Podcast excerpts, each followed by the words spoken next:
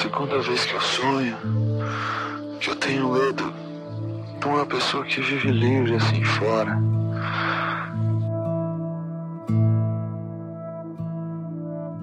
Ele vive fora de casa e é completamente lírico, é um pan.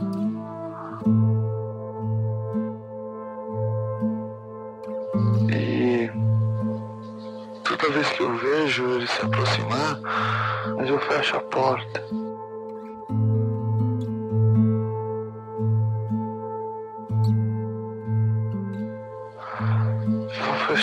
Fechadura por fechadura, os trincos, tudo. Eu sei que ele é completamente inofensivo. Quer dizer, eu não sei nada. Eu nem sei porque que eu fecho tantas portas. Mas eu fico horas fechando as fechaduras das portas.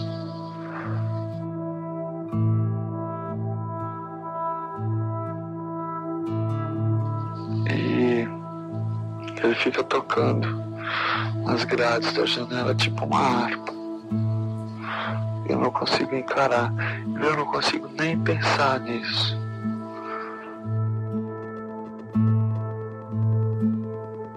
É estranho, eu tava sonhando. Aí sonhei que eu acordei e, e começava a gravar o sonho.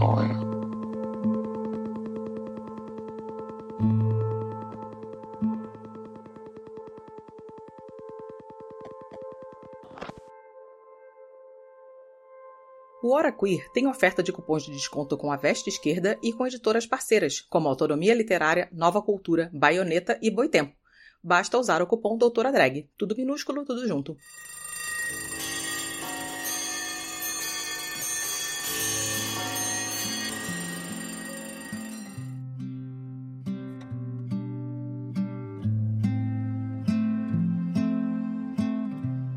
Pessoas LGBTs foram empurradas para as periferias da sociedade em sentido literal e figurado. E isso se reflete inclusive no apagamento dessa população ao ocupar os espaços de poder. Na arte, isso não é diferente. A polêmica que aconteceu em 2017 com a exposição Queer Museu, Cartografias da Diferença na Arte Brasileira, é um exemplo da visão moralista e LGBTfóbica do que é arte e do que ela representa dentro da nossa sociedade. Mesmo que a maioria dos artistas expostos lá fossem héteros e cis, e que a exposição nem fosse tão queer assim. Celebrar personalidades da comunidade LGBT+, por suas produções, é extremamente gratificante. Mas qual a importância de reconhecer a vida e obra de artistas da sigla? Qual é o impacto que esses artistas tiveram no mundo da arte? Como o seu estar na sigla LGBT+, impactou ou se reflete em sua obra? Pensando na arte como uma ferramenta de subversão e luta, no episódio 144 do Hora Queer, conheceremos alguns artistas LGBTs que são inspirações para as novas gerações na arte. Para essa tarefa, recebemos a Alana de Oliveira e o Rodrigo Hipólito, do podcast sobre arte Não Pode Tocar. Eu sou o Rodrigo Hipólito, sou historiador da arte e parte da bancada do Não Pode Tocar, que é um podcast sobre teoria, prática, história, experimentação de arte. Faço parte também do Midcast Política, que é um podcast que comenta semanalmente os acontecimentos da política nacional e falo de literatura de ficção científica no Pindorama, lá na rede Leitor Cabuloso. Sou também professor de História da Arte e de cursos de Pedagogia. Eu sou a Alana, também lá do Não Pode Tocar. Não tenho currículo extenso igual o do Rodrigo, não. Eu também estudei né, História da Arte né, durante a graduação, mestrado, mas como não estou mais estudando isso, eu não falo que ah, ainda sou historiadora da arte. Mas apesar de estar ali no, no Não Pode Tocar falando de arte, né? Eu sou Rodrigo Redka e além de mim e dos convidados, nesse episódio você vai ouvir as vozes de Dimitra Vulcana e Beatriz Santos. Destrua o patrimônio público e privado. Ataque templos. Incendeie carros. Ele é mó covardia, dizendo que é opinião quando é homofobia. E tente levar o caos. O Brasil tá no fundo do poço.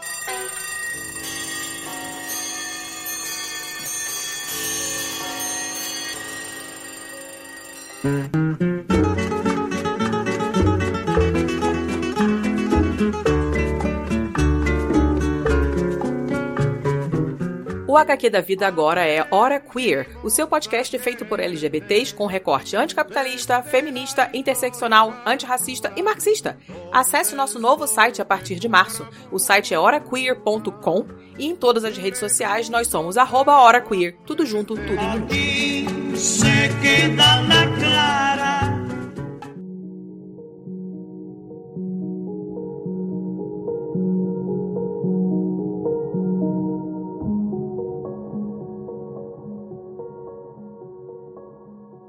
José Leonilson Bezerra Dias nasceu em Fortaleza, Ceará, em 1957. Entre 1977 e 1980 foi quando ele cursou educação artística na Fundação Armando Álvares Penteado. A obra do José ela é predominantemente autobiográfica e está concentrada nos últimos 10 anos ali de sua vida. E segundo a crítica Lisette Lagnado, Cada peça realizada pelo artista é construída como se fosse uma carta para um diário íntimo. Em 1989, ele começa a fazer uso de costuras e bordados que passam a ser inclusive recorrentes em sua produção. Lá em 1991, ele descobriu-se ser soro positivo, e a condição de doente repercute de forma dominante em sua obra. Seu último trabalho, uma instalação concebida para a Capela do Morumbi, em São Paulo, tem um sentido espiritual e alude à fragilidade da vida. Cara, eu Leonilson assim, eu gosto do trabalho dele, acho muito sensível, mas eu confesso para vocês que eu não gostava do trabalho dele não. Quando eu eu conhecia só a obra em si, sabe? Por quê? Não, na faculdade, quando apresentaram Leonilson, os desenhos, as pinturas, assim eu meio que subestimava, assim, o que, que ele estava fazendo, né? Da sensibilidade e tal. Acho que eu era muito mais impactado pela parte técnica, assim, não, não era capaz de ver ali a beleza no, no minimalismo que ele traz. Acho que foi uma coisa assim de aprender a gostar com o tempo, mas acho que ele foi um dos primeiros assim que foi abrindo espaço na minha cabeça para essa arte contemporânea, essa pintura contemporânea, sabe? Que começa a pensar outras questões, já já vem com um discurso e ele trabalha com essa questão da de uma estética mais minimalista. E depois, quando eu fui conhecendo o Leonilson, a pessoa Leonilson, que daí que eu acho que eu fui realmente me apaixonando, assim, pelo trabalho dele, sabe? Foi ganhando camadas, assim. Primeira vez, tipo, ah, ok. A segunda vez foi tipo, hum, interessante isso aqui. A terceira vez foi tipo, caraca, esse cara tem muito a dizer. eu que não enxergava talvez por isso, assim, eu tenha, por meu contato com, com o trabalho do Leonilson ter sido no sentido contrário à ordem que foi com você, eu tenha gostado dele de início. Porque o Leonilson me foi apresentado como uma figura importante antes de eu realmente conhecer o trabalho dele. Então eu ouvi muito falar do Leonilson. Inclusive, o Leonilson era já o primeiro nome que aparecia quando se tocava em questões LGBT na graduação. Era o nome dele que aparecia. E talvez por isso, assim, eu pensei aqui eu tenho algumas informações a mais sobre ele e depois eu entrei em contato com o trabalho. Quando eu entrei em contato com o trabalho, eu já tinha essa camada. E o primeiro trabalho que eu tive contato em sala de aula foi o trabalho final, né, de, da capela do Morumbi. Então já encarei ele como um artista contemporâneo próximo às coisas que eu estava interessado naquele momento na graduação. Opa, vou tô rompendo com pintura, não quero tanta coisa que lide com essa representação, isso aqui não é nada tão tradicional. Aí aquilo ali me interessou. E depois eu fui descobrindo aos poucos os trabalhos mais micro dele, né? Os trabalhos mais delicados e, e a questão da pintura. Então foi um caminho oposto ao que você passou com ele. É, pois é, porque eu fui apresentar na aula de pintura e depois eu fui conhecer a história dele, sabe? Foi meio que assim, tipo um choque, né? Porque só para descrever para os ouvintes, assim, o Leonilson ele acabou ficando muito reconhecido com um trabalho que mexe muito a questão de, de, de, texturas, né? Principalmente quando a gente pensa em tecidos. Acho que assim, os, os, trabalhos mais icônicos, eles são com apenas alguns traços, algumas linhas, desenhos mega simplificados, minimalistas, apenas algumas frases às vezes, né? Quase que uma poesia, quase que um haikai, né, de tão pequenininho que é o negócio. E com o tempo assim que eu fui fui conseguindo eh, entender assim e absorver a arte dele ver como ela dialoga, né, inclusive com tudo, né, que ele estava vivendo e o mundo estava vivendo também, né? Como que foi a tua experiência com ele, Alana? Então, eu tô tentando lembrar aqui qual foi o primeiro contato, mas eu não lembro. Eu acho que foi através dos bordados, porque eu tenho um colega que estudou comigo no mestrado aqui também. Ele também trabalha com bordados, coisas assim. Eu não sei se foi algum período que eu tava de tipo de aproximar a obra dos dois ali, mas eu realmente não lembro como foi meu primeiro contato com o Leonilson. Dá crédito pro colega, pô. Falou o nome do, É, do pô. amigo artista e não falou É. quem é. Pô, é verdade. O Rick Rodrigues, que inclusive também é um homem homossexual. E ele é um artista contemporâneo que tem agora, tá ganhando bastante espaço, né? Ele tá fazendo exposições fora aqui do estado. Ganhou, acho que ganhou prêmio, coisas assim. Eu acho até que a relação que você falou do, do Rick Rodrigues, essa, essa relação, vou usar uma palavra bem clichê aqui, mas que ela é clichê porque funciona também, esse trabalho que ele é delicado por ser intimista. A gente pensa nesse, nesse bordado e a gente pode ter uma tendência a imaginar bordados rebuscados ou o bordado que a gente usa em roupa, por exemplo, aí você vai encontrar os bordados tanto do Rick quanto do Leonilson e eles são é o bordado utilizado como um meio para passar a mensagem, vão ser frases bordadas, vão ser escrita em bordada, pequenos desenhos bordados e aquele tecido ele vai funcionar como tela. A frase que está escrita ela vai fazer muita diferença para cada trabalho. O que, que aquela frase representa para aquele momento em que, que o artista passava. Você começa a, de certa maneira, utilizar a sua própria narrativa pessoal como um motivo para desencadear sensações, para desencadear pensamentos, para levantar discussões e de maneira super sutis. Você não precisa impactar por uma estética que ela seja deslumbrante. O bordado ele tá muito próximo da pessoa que ela vai ir a uma exposição do Leonilson, sabe? Você não tá diante de uma tela gigantesca com uma técnica super complexa. A maioria das pessoas vai entender como se faz um bordado, que vai estar próximo delas. E por isso aquela, aquela relação do Leonilson, ele tá ali junto com o trabalho. Você entra em contato com o trabalho dele e, de certa maneira, você entra em contato com o Leonilson enquanto faz isso, né? Ele tá te convidando para uma intimidade. É isso que explodiu minha cabeça. Assim, você resumiu exatamente. Porque eu tava num curso de pintura, achando que eu ia encontrar uma coisa, e de repente eu fui apresentado para esse outro universo, né? De mais intimidade, porque o trabalho do Leonilson a gente vai entrando na intimidade dele, né? Com as roupas que ele vai colocando, com tudo que ele vai trazendo aí, que nem você falou, essa questão do bordado. A gente vai entrando cada vez mais dentro do, do que ele tá experimentando, o que, que ele tá vivenciando, o que, que ele tá sentindo. E isso acaba ficando muito tocante, né? A, gente acaba entrando re- realmente no universo dele conforme a gente vai aprendendo mais sobre ele. É uma arte que a gente acaba se aproximando cada vez mais conforme a gente se identifica e cria empatia até mesmo com a vida do próprio Leonilson. Que nem a Lana falou, o Leonilson ele era um, homem gay, né? Ele era um, um homossexual e tal, não sei o quê. E não só isso, né? Ele era um homem gay nos anos 80. Então tinha toda aquela questão do HIV, da AIDS, ele mesmo, né, vai descobrir se descobrir soro positivo em 1991 e isso vai ter um impacto também muito grande na obra dele, né? Interessante pensar nesse contexto dos anos 80, assim, a gente falando de um trabalho que ele tem essa questão intimista, que os anos 80 é muito conhecido, principalmente aqui no Brasil, por um boom de galerias. Isso, de uma ideia mais ampla, nos anos 80 a gente tem uma série de retomadas democráticas na América Latina, e todas essas retomadas democráticas, elas, ou praticamente todas, elas seguiram num caminho neoliberal. E isso impactou em todas as áreas, inclusive no cenário das artes. A gente costuma comentar muito experimentalismos e artes de vanguarda politizada nos anos 60 e nos anos 70, e quando chega nos anos 80, a gente encontra muitos trabalhos que eles são tidos de modo mais superficial como produtos feitos para galerias, como objetos feitos para venda. Se diz inclusive de uma retomada da pintura. Aquilo que a gente chama de geração 80 aqui no Brasil fala muito de uma retomada da pintura, mas mais um sentido de se voltar para investigações que elas gerassem objetos. E o Leonisson ele está dentro desse contexto, de certa maneira. Só que quando a gente pensa nesse cenário e simplesmente fala do boom de galerias, parece que esses artistas eles estavam produzindo objetos para venda e que esses objetos não traziam outras questões, outros debates, quando na verdade trazem. Agora, por qual eixo que aquilo vai ser discutido?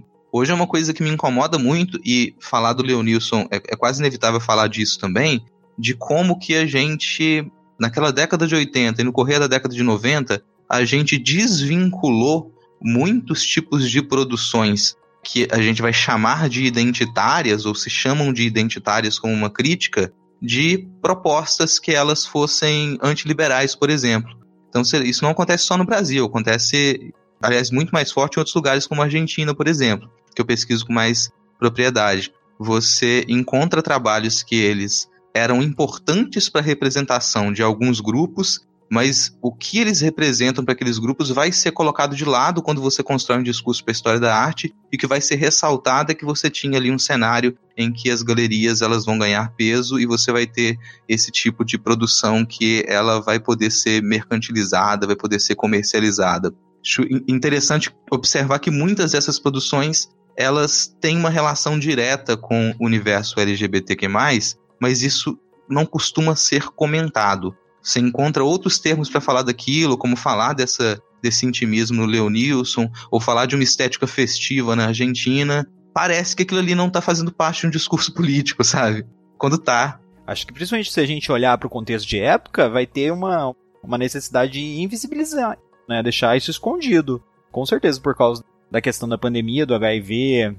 Uma sociedade que é muito conservadora ainda, né? Então acho que vem muito desse sentido, principalmente que a gente está saindo da ditadura militar aqui no Brasil. Na, na Argentina também estava saindo da ditadura militar, né, nos anos 80. Sim. A ditadura militar argentina vai até o final da década de 70, a década de 80 é o período de retomada deles também. Pois é, então acho que é, nesses contextos militares você tem também um recrudescimento né, dessa sexualidade, uma repressão muito forte sobre os corpos.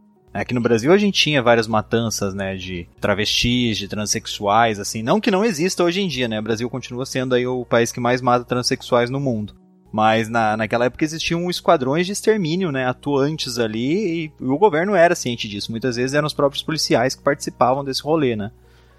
Então, quando você pensa muito nessa história da arte que se constrói através de termos como íntimo e sem falar da questão da homossexualidade nesse sentido, com certeza tem a ver com esse conservadorismo de época, que vai ganhar outros significados, né? A política pública que se pensou para investimento nas artes nos Estados Unidos e no final da década de 80, por conta do processo da exposição do Robert Mapplethorpe, ela inspirou muito a política de investimento público no Brasil. Em 87, se eu não me engano, foi quando se pensou a primeira lei para investimento em arte e cultura aqui no Brasil, que se tornaria futuramente a Lei Rouanet, que foi a Lei Sarney. A Lei Sarney ela foi pensada, e como esse era o debate do final dos anos 80, ela foi pensada e já se incluiu alguns termos que hoje a gente encara com muita tranquilidade. Assim, a gente acha que aquilo ali é supernatural, de você não permitir o investimento em trabalhos que eles exponham, entre muitas aspas, pornografia, erotismo, nudez, e você ter que apresentar uma contrapartida social que ela seja de acordo com os interesses daquela sociedade. O que impede mudanças de perspectiva social quando você faz isso com os trabalhos. Nossa legislação ela foi então e ela ainda é muito inspirada nas discussões que foram geradas a partir de exposições de artistas do universo LGBTQ+, dos anos 80. Isso está reverberando ainda hoje. As leis que a gente vê sendo jogadas hoje, aventadas em um outro município ou um outro estado, que a gente entende como censura, na prática, mesmo sem elas existirem, isso já está presente nas nossas leis de incentivo por conta desse debate lá, que ele não foi tão bem compreendido assim. Acho que o Leonilson está dentro desse cenário, assim. Não se queria discutir muitas questões em torno do trabalho do Leonilson, porque elas poderiam gerar aquilo que aconteceu com o Robert Mapplethorpe. E aí vem o Leonilson e no seu último trabalho ele coloca isso tudo por terra, porque o trabalho ele junta muitos fios que eles são importantes ali para cultura brasileira, que elas estão presentes no, nas coisas que a gente discute intimamente, e não dava para desviar, que foi a instalação que ele fez na Capela do Morumbi, com as roupas que ele utilizou durante o período em que ele estava no hospital antes dele morrer em decorrência das complicações do HIV. Quando o Leonilson ele apresenta uma instalação como essa, ele junta muito do que a gente tem em conflito nessa brasilidade que a gente tenta sempre definir, que ela talvez nunca seja definível, ele vai fazer essa exposição, então a exposição dos vestígios de um homem gay que morreu em decorrência das complicações do HIV sendo expostas dentro de um espaço religioso cristão, sabe? E como um trabalho de luto, porque esse espaço religioso cristão é um espaço onde a gente vivencia o luto também. Isso, isso a gente reconhece muito bem como brasileiros, numa cultura tradicionalmente cristã e católica. O espaço religioso é também um espaço de luto. E ali, quando ele faz isso de modo tão singelo, aquela ideia de que haveria uma incompatibilidade entre esses modos de vida que eles se tornam mais evidentes nos anos 80 e esse modo de vida tradicional brasileiro, essa incompatibilidade ela é, ela é forçada, ela é artificial. E quando ele exibe aquelas roupas, ele mostra: ó, essa incompatibilidade é tão artificial que o meu trabalho de luto vai ser vivenciado aqui. Toda a minha identidade ela também pode estar presente aqui. Esse foi o primeiro trabalho do, do Leonilson com o qual eu entrei em contato. E aí dá pra entender por que ele me impactou tanto, né?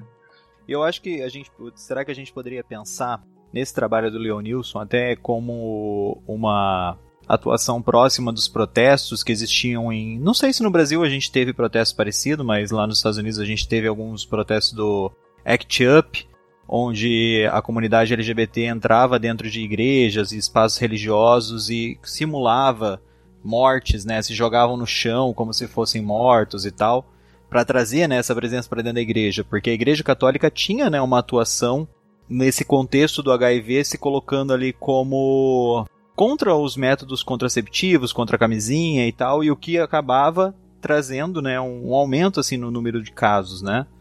Será que a gente poderia pensar assim como um diálogo? Eu acho que com essas especificidades do cenário brasileiro, eu acredito que a gente pode interpretar assim essas e, e acho que é necessário interpretar trabalhos que eles são íntimos, como os trabalhos do Leonilson, por esse prisma político. Acho que a gente precisa fazer isso. Aqui no Brasil, o tipo de ação que o ACT UP fazia fora talvez não funcionasse tão bem assim aqui. Talvez aquilo não tivesse o mesmo efeito. Aqui a gente precisaria dar algumas voltas para fazer isso. Eu acredito que o Leonilson é um dos nomes que conseguia fazer esse tipo de volta. Sabe, só de você apresentar um singelo bordado com uma frase que fala de um relacionamento amoroso que você teve de modo singelo com outro homem, de um homem com outro homem, isso apresentado num bordado, de modo sutil, doméstico, essa é a palavra doméstico. Como que ele consegue apresentar isso que as pessoas não queriam discutir? Elas não querem discutir aquilo na mesa de casa, na mesa do jantar. Elas não querem conversar com aquilo, a não ser que seja de um modo violento. E ele consegue fazer isso de um modo não violento. Acho que se tentasse fazer isso do modo como Act Up fez lá fora aqui no Brasil, o resultado seria uma, uma violência em sentido contrário também que é uma coisa que é, é, típica assim de, de espaços colonizados que não puderam desenvolver uma crítica sobre o modo como a sua própria sociedade se construiu, é rebater violência com violência. E acho que quando a gente pensa assim né, né, nessa questão do singelo, até o trabalho dele, o perigoso, eu acho que é muito impactante nisso, né? É que nem você falou, né? Ele, ele consegue responder de uma maneira muito suave tudo isso, né? Tanto quando ele vai falar sobre é, o HIV dentro do corpo dele quando ele se coloca como esse personagem do perigoso. Ele faz né, a série de, de desenhos que tem lá, que começa né, com um desenho é, feito com uma gota de sangue dele. Ele vai lá, tira uma gotinha de sangue dele que tem HIV e coloca no papel. E é só aquela gotinha de sangue lá, junto com a palavra o perigoso, né? Essa expressão, né? O perigoso. Já denotando toda a angústia, eu acho que dele, né? Só que de uma maneira que não é violenta. É tipo, é simples, é suave, é direto e, e acaba sendo poético tudo ao mesmo tempo e agora, né? E você pensar que isso metaforiza a, a violência, porque era algo que. Eu falar que ainda esse tipo de cena que ela, ela é tão patética quanto triste, mas que era muito mais comum no final dos anos 80 e início dos anos 90, que era de pessoas se defenderem na rua avisando, ó, oh, peraí, eu sou soro positivo. Peraí, eu tô, estou com AIDS para não encostar na pessoa. E a pessoa vai fura o dedo e aponta o dedo como um, um modo de se defender. E a, a, ignorância na comunicação sobre a doença era tamanha que surtia efeito. E as pessoas se afastavam. Opa, peraí, eu não vou poder me sentar no mesmo lugar que uma pessoa soropositiva sentou. Posso respirar o mesmo ar que as pessoas respiram. É sinistro, é sinistro mesmo. Tem até acho que uma entrevista que ele fala, né, que tem gente que é perigosa porque tá armada com um revólver, uma faca, uma barra de ferro. Eu sou perigoso por uma coisa que tem dentro de mim. Eu sou. Eu, as pessoas têm medo de mim por algo que está no meu sangue. Né? E isso é, é bizarro, assim. Trabalhos como e trajetórias como o do Leonilson, às vezes quando eu penso nelas, eu nem quero anotar tanta coisa, não, porque eu acredito que algumas trajetórias elas não devam ser tão racionalizadas, sabe? A gente tenta racionalizar muitos trabalhos e, e trabalhos como o do Leonilson, eles é, no meu entender, eles pedem que a gente não faça tanto isso assim. Então, às vezes, entender passo a passo a trajetória do Leonilson não vai nos ajudar tanto a nos aproximar do trabalho dele do que pensar de forma mais ampla o contexto onde ele se encontrava. E às vezes a gente encontra um ou outro trabalho e fala: Isso aqui foi tocante para mim. isso, isso aqui bateu mais forte. Mas outros pontos, como eles são trabalhos, a palavra que você usou, doméstico, é muito bom, são trabalhos domésticos, eu acho que vale encontrar trabalhos do Leonilson que eles sejam tocantes dessa maneira, mas nem todos podem ser. Essa questão da, da materialidade no Leonilson, por exemplo, que ela estava muito forte ali nos anos 80, isso às vezes pode tanto aproximar quanto afastar. No caso do Leonilson, ele usa o tecido de um modo muito pontual. Mas a utilização de, de tecidos como suporte para tela e de, de costura nos anos 80 ela estava muito forte. E dependendo de onde for, ah, vou analisar o trabalho do Leonilson. Aí você começa a falar da utilização de materiais dele, isso vai fazer com que ele se conecte com outro tipo de artista, como por exemplo a Leda Catunda, que ela utilizava costura e tecidos, principalmente nos anos 80 também, para fazer essas composições. Só que o que se discute na materialidade com a Leda Catunda tem pouquíssima relação com o modo como o Leonilson utiliza a materialidade. E acho que a gente se aproximar dele desse modo, peraí, a gente, é, são essas aqui as questões que elas são importantes pra gente, porque é com elas que a gente se identifica também com o trabalho do Leonilson. Isso para mim diz muito mais dele do que tentar construir uma cronologia do que, que ele fez, tentar pensar em genealogias que elas já são típicas para essa história da arte.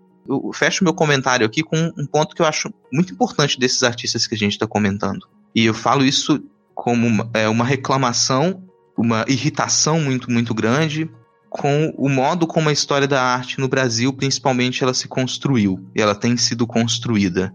Muitos desses artistas para você encontrar questões como as que a gente está discutindo aqui hoje no trabalho deles, você vai ter que dar muitas voltas. Porque se você for procurar nos livros tradicionais de história da arte, o que você encontraria é isso. A conexão do Leonilson com o uso da materialidade, o tecido, o bordado, esse tipo de. No máximo vai chegar a esse intimismo, mas vai deixar de lado questões que elas eram importantes e que a própria artista queria discutir. Você cria uma genealogia que ela amacia esses trabalhos ela deixa as discussões políticas de lado, ela deixa o que pode parecer atrito de lado, ela tenta amenizar tudo. Isso não só com o Leonilson, assim.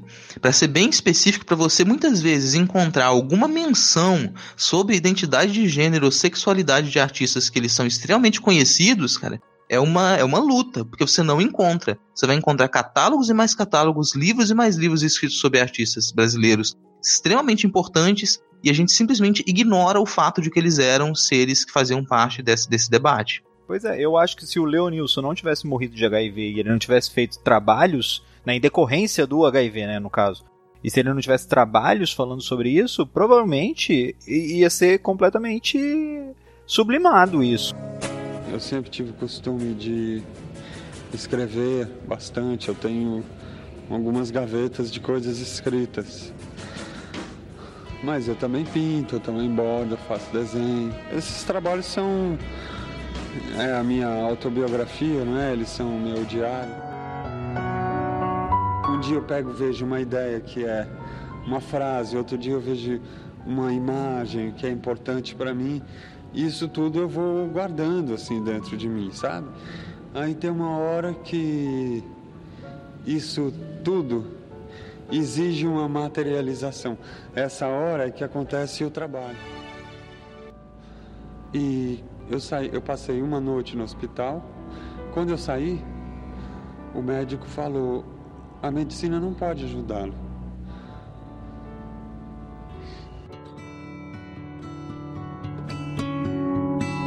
Penso muito mais no quanto que os trabalhos funcionam junto a mim, uhum. me dão essa essa força, porque agora os trabalhos são tudo que eu tenho mesmo, sabe?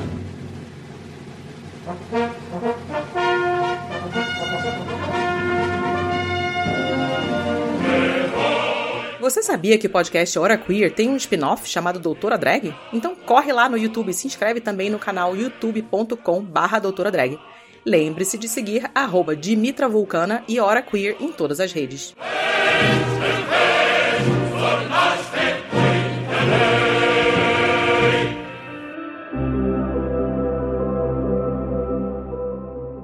Hélio Oitica, ele nasceu no Rio de Janeiro em 1937 e se tornou inclusive um nome basilar da arte contemporânea no Brasil. Participou do grupo Frente, ali por volta de 55 e 56, e do movimento neoconcreto, entre 59 e 62. As suas investigações poéticas sobre o corpo, performatividade, dança, ambientação, cor, cinema e poesia, inclusive, estão na gênese da Tropicália.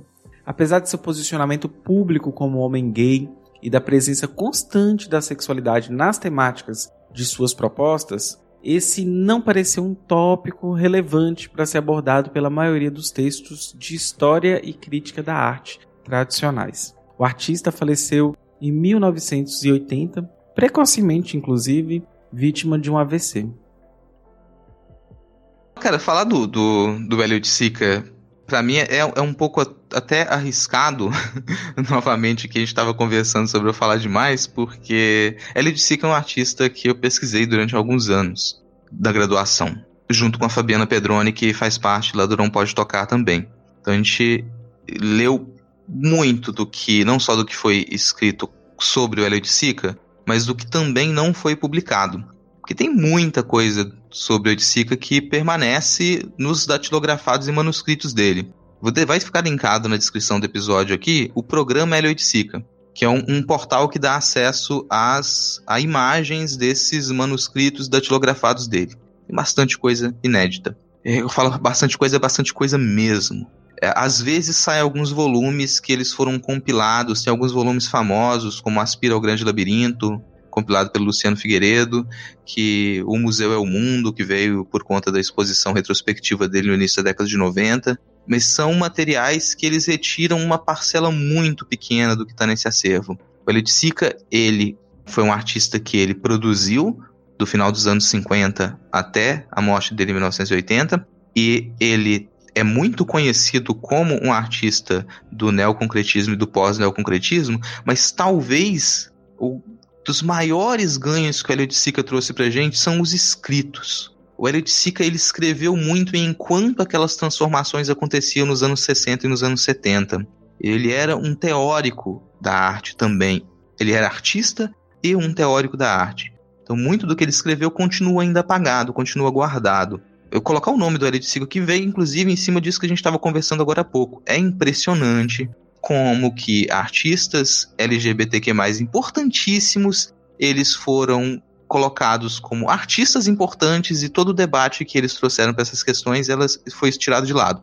Eu vou dizer tudo, tudo, tudo que eu estudei de Elliot Sica na graduação, não comentava nada sobre a sexualidade do Oiticica e a sua identidade de gênero. Não teve um comentário. Exato, cara. Assim, até pouco tempo atrás, esse ano, 2020, eu tava pesquisando coisas sobre o Elliot Sica e tá, apareceu esse dado. Elliot Sica era homossexual. Eu falei, oh, caramba, né? Nunca li um artigo que falasse sobre essas questões em Elliot Sica. E até mesmo dando um Google, assim, vários artigos pela internet, eu não consegui encontrar nenhum dado que comprovasse isso, sabe? Nenhum artigo que afirmasse isso com todas as letras para eu poder usar essa informação com todas as letras. Né, até que você me trouxe isso, esse dado, e no, no catálogo do MASP também tem um, um artigo falando sobre essa questão é, de várias interpretações dos trabalhos do Hélio, que ele escrevia sobre, mas, que, que envolvia a questão de gênero, inclusive, envolvia a questão da homossexualidade, até mesmo do submundo gay, e isso não aparece. é, vou dar um exemplo aqui, cara. Isso aqui, ó, o que tá no arquivo, assim, tá datilografado é, no arquivo Elliot Sica, do, do programa Elliot Sica.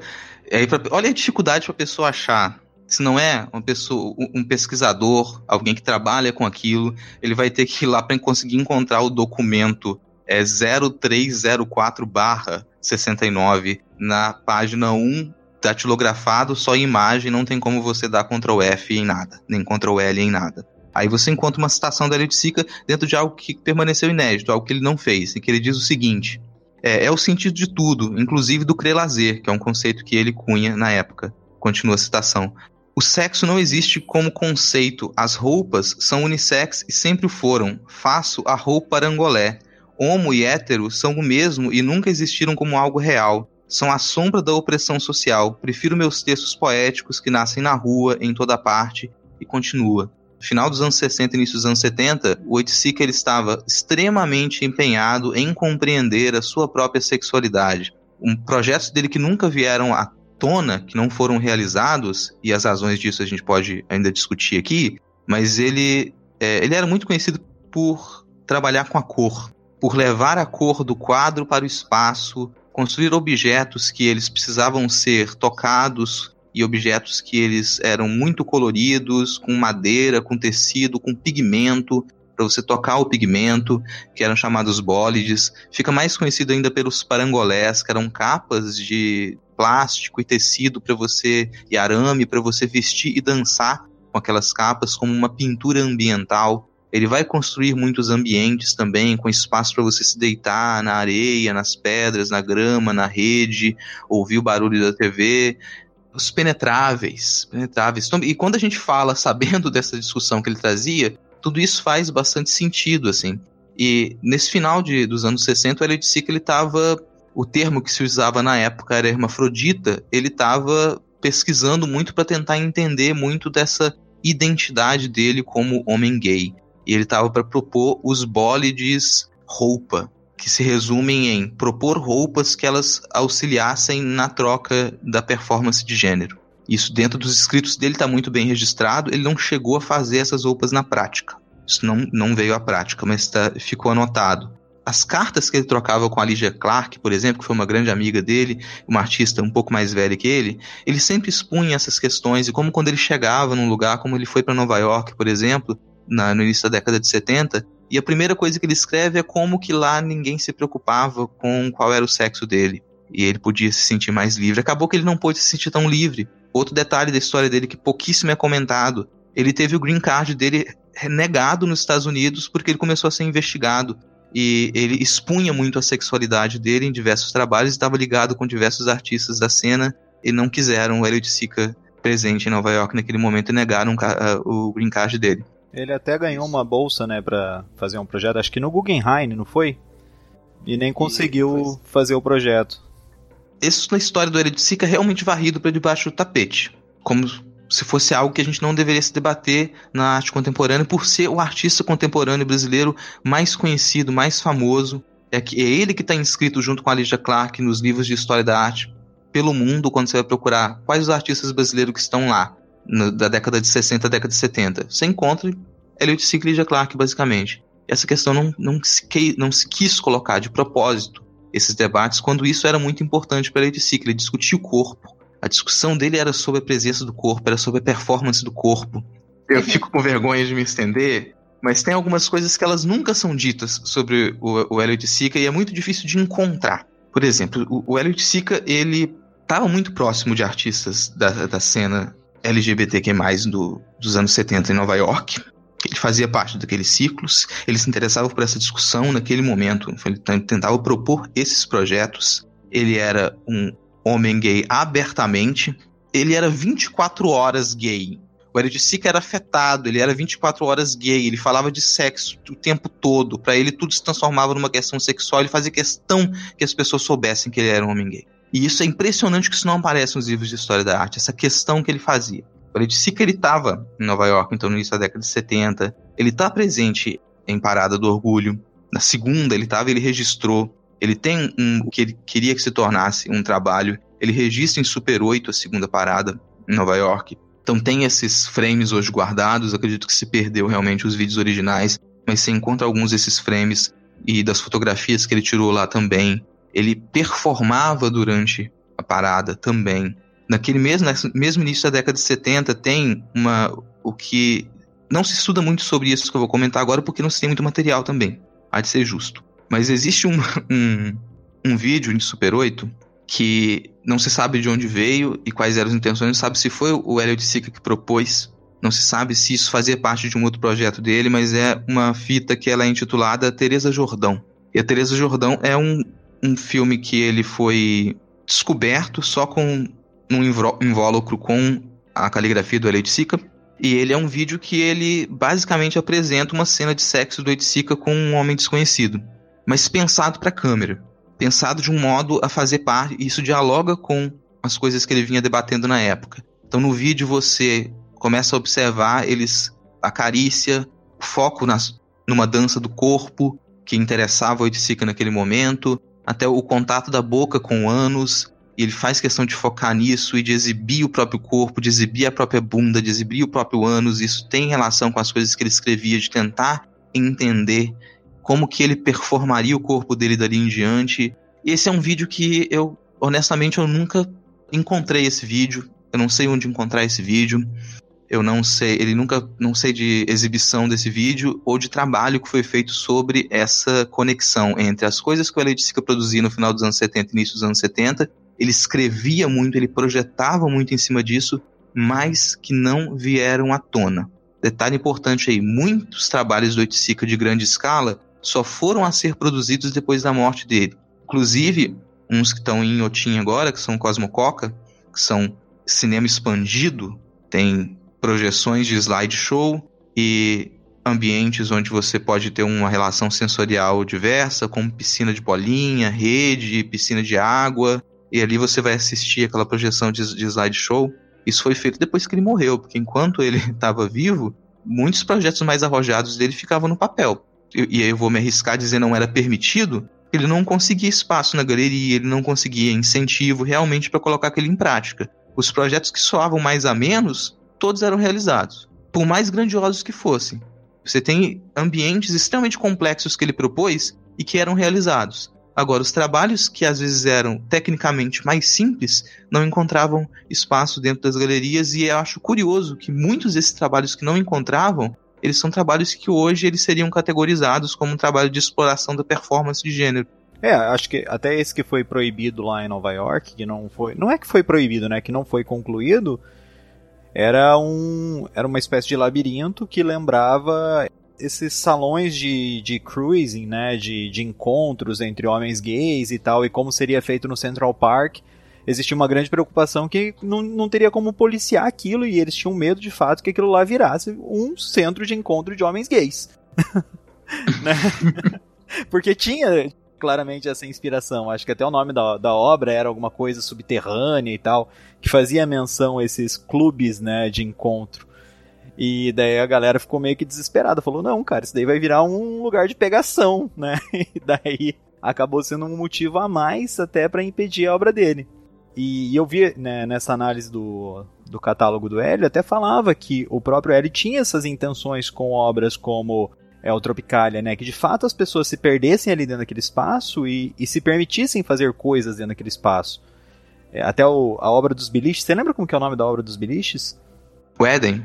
Acho que é. São várias cabines de beliche que as pessoas podem entrar lá dentro daqueles biliches eles têm umas cortininhas até, né?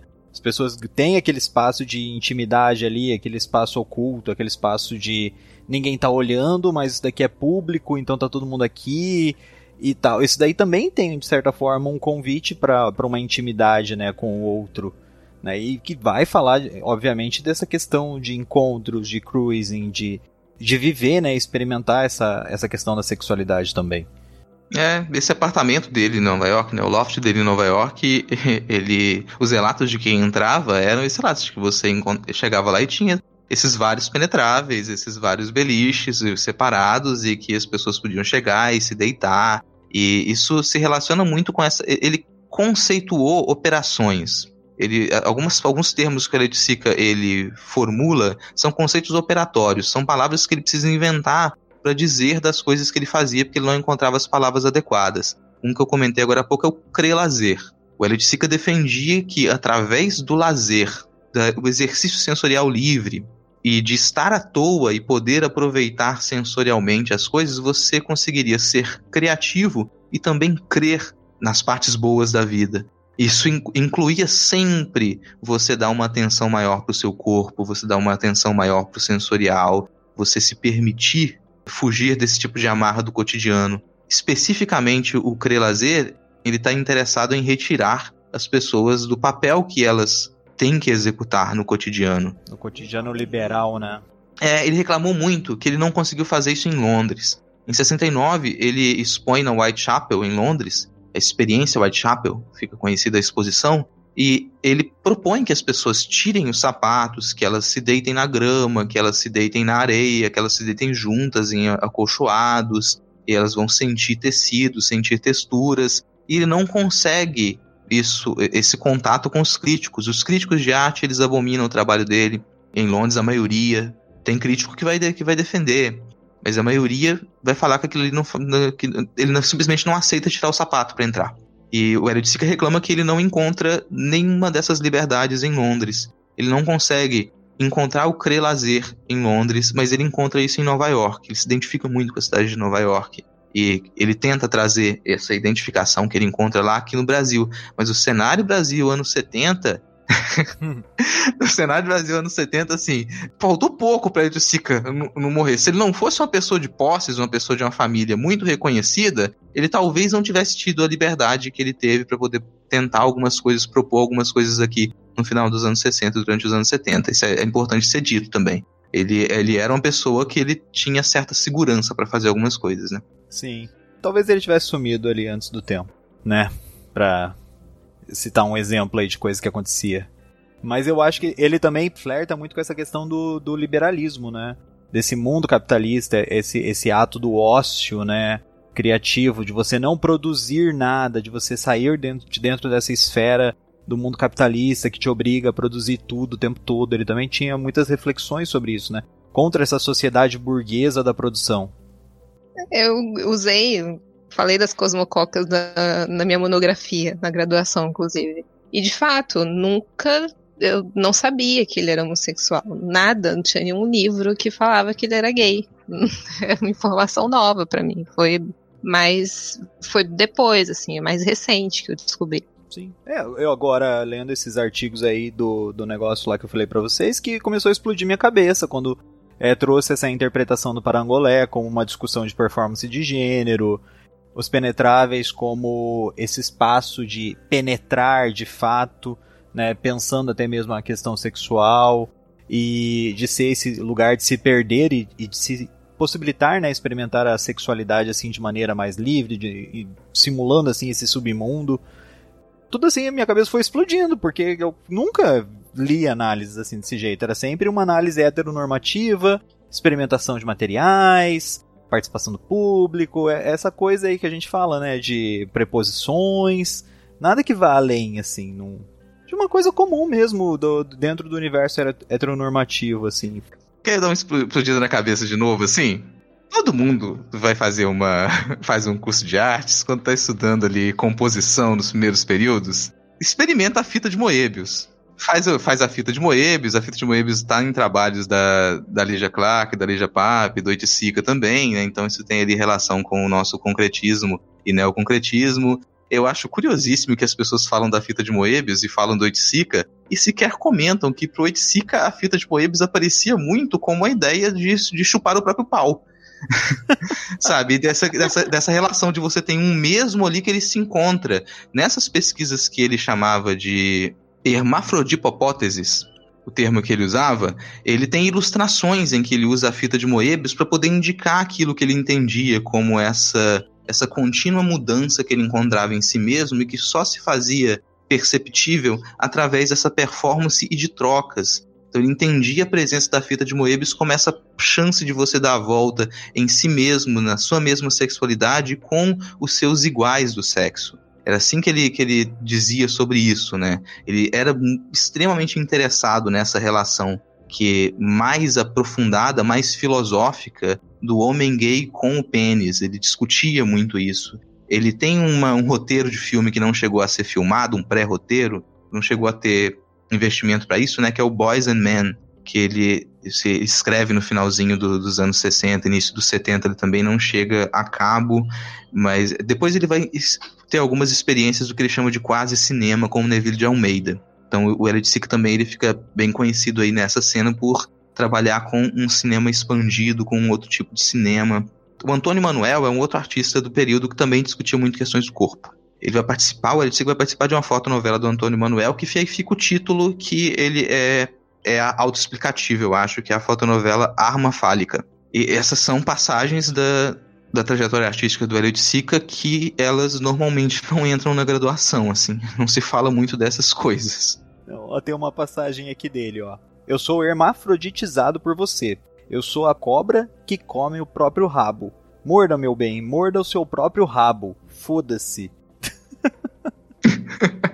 E, sabendo, cara, sabendo disso, assim, a gente vai estudar de Sica daqui pra frente. Como estudar de Sica sem discutir essas questões no trabalho dele? É impraticável. Eu fico imaginando, tá, a gente ainda consegue discutir isso em alguns, alguns desses trabalhos, mas tem outros que eles estão exibidos agora, mas a gente não pensa muito que o tipo de disjunção e descategorização que a gente encontra em algumas experiências formais dos anos 60 e dos anos 70, eles têm relação com pesquisas internas, com pesquisas íntimas elas também falam de descategorização, de entender a construção social das categorias. Então, você pegar os quase cinemas do Oiticica, você perceber que nas Cosmococas ele está propondo romper com essas categorias formais, ele está te entregando uma experiência que ela era íntima e, em alguns aspectos, até criminosa, com o uso de drogas na tela, e ele está te pedindo para poder ter essa experiência enquanto você compreende o próprio corpo, enquanto você sente o próprio corpo numa piscina cheia de água, enquanto você sente o próprio corpo descansando numa rede, sabe? Esse, essa ruptura das categorias, ela não é uma ruptura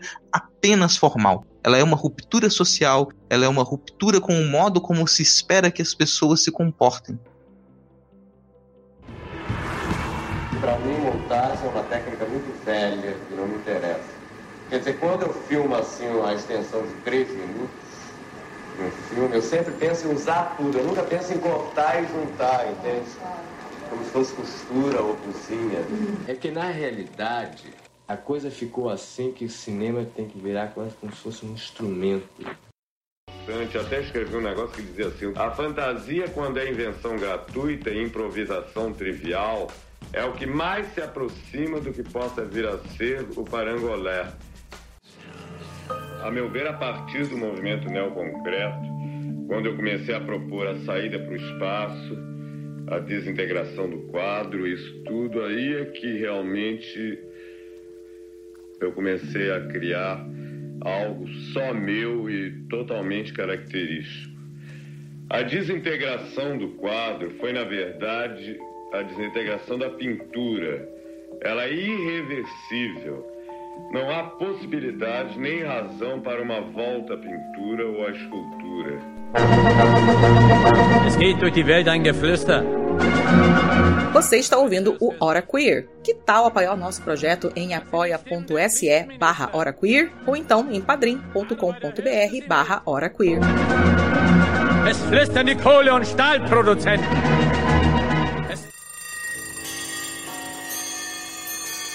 Como as artistas que discutiremos a seguir não falam português, selecionamos trechos de falas importantes delas e iremos narrar para vocês.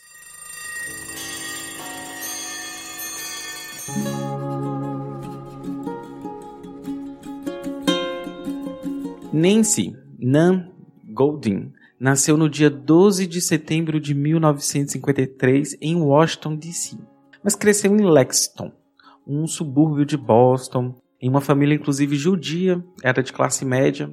Goldin era a caçula de uma família de quatro filhos, dois irmãos e uma irmã, e cresceu em um ambiente familiar turbulento. Assuntos relacionados à sexualidade e suicídio estiveram presentes desde cedo, já que seus pais sempre discutiam sobre a irmã mais velha de Goldin, a Bárbara.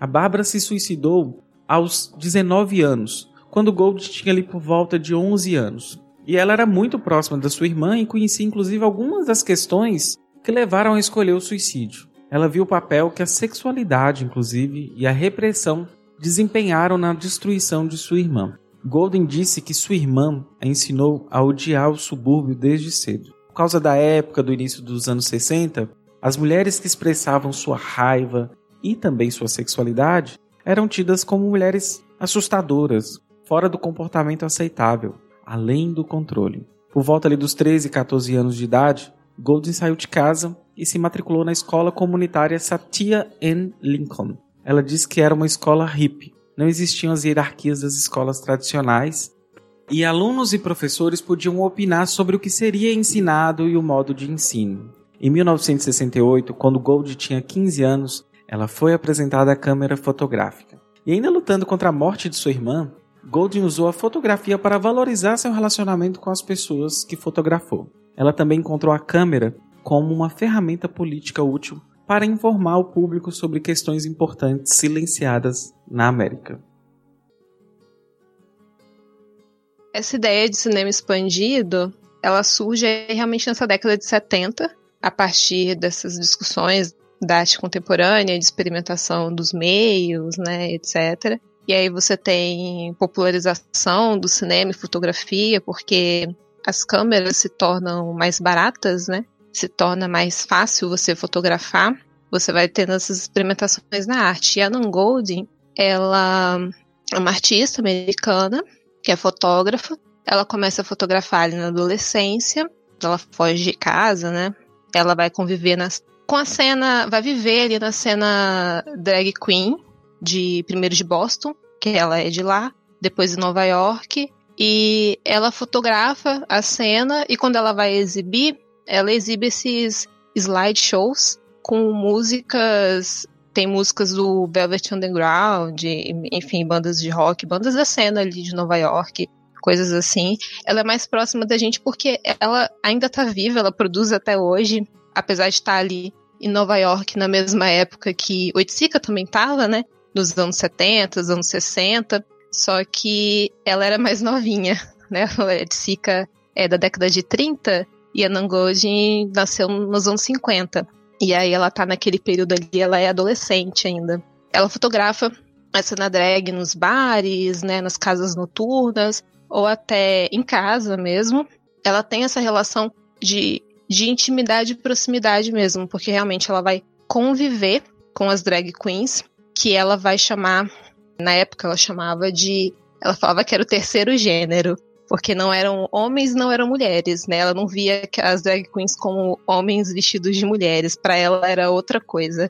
E ela realmente chamava de deusas, e realmente era uma relação, ela enfim, muito muito maravilhada com tudo aquilo, para ela tudo muito incrível que é esse período de descoberta dela, da sexualidade dela também, né? Como eu falei, ela vai começar a frequentar esses espaços quando ela ainda é adolescente. As fotografias, primeiro ela cria essa relação de intimidade com as pessoas, ela conhece as drags que ela vai fotografar, as pessoas que ela vai fotografar. Primeiro estabelece essa relação de, de intimidade, aí ela vai passar para as fotografias. Ela fala que ela só fotografa pessoas que ela conhece. E ela vai mostrar as fotografias depois para as pessoas e só vai exibir com a permissão delas. Então, realmente, é uma relação muito de muita intimidade com as pessoas que ela fotografa. E tem essa obra dela, que é, eu acho que é o primeiro slideshow dela, que é de qual ano? The Ballad of Sexual Dependency. É, ela começa, como eu falei, os primeiros slideshows são nessas casas noturnas e tal, mas numa galeria mesmo, acho que nos anos 80 só que ela vai expor. A exibição informal foi no finalzinho da década de 70, mas acho que a exibição em galeria mesmo só foi em 81, sendo que o trabalho fica mais conhecido quando ela exibe numa Bienal, acho que do Whitney Museum, que aí é que ela ganha notoriedade. E acho que aí é 86 já, se eu não me engano. Essas datas podem estar erradas, gente. Desculpa aí, mas a Nan Goldin pesquisem também, porque vale, vale a pena pegar tudo isso. Que acho que é 86. Ah, não, 85. Acho que o 86 é o é o livro. É isso que eu ia falar, que depois vira um livro, hum, que ela vai publicar essas, essas fotografias. Cara, eu tava pensando nessa narratividade aí, porque se você pensar slideshow, não é um tipo de. Quando a gente fala em fotografia na arte, a gente pode pensar em foto, a fotografia estática ali, impressa, e ela exibe também impressa, mas você acompanhar isso num ambiente escuro, com música alta, muito alta, às vezes até com música ao vivo, e essas imagens passando numa sequência que ela escolheu, é uma outra coisa, né, cara? Meio que ela vai fazendo umas narrativas. Assim. É uma espécie de filme, né? É o cinema, o cinema expandido, né? Ela vai criar ali uma, uma outra coisa, realmente. É, dá pra fazer essa conexão com as cosmococas também, do, do Oiticica, que ele vai trabalhar com slides e com música, que ele né, não, não faz em vida, mas ele projeta isso. E é interessante porque eles estão pensando nisso e estão ali naquele mesmo ambiente, né? Eles estão ali em Nova York, eles estão, assim, não sei se provavelmente não se encontraram, porque ela é bem mais nova que ele, não sei se eles estavam exatamente no mesmo espaço, mas eles estavam nesse mesmo ambiente com essas, esses movimentos acontecendo ali, né? Então tem esse diálogo entre a obra deles. Enfim, essa obra dela, ela é realmente uma obra muito também intimista, assim, de trabalhar com o cotidiano, de tipo, é aquelas pessoas que ela convive, que ela conhece, e ela vai fotografar essas pessoas em diversos momentos, assim, ou nas casas noturnas, ou mesmo em casa.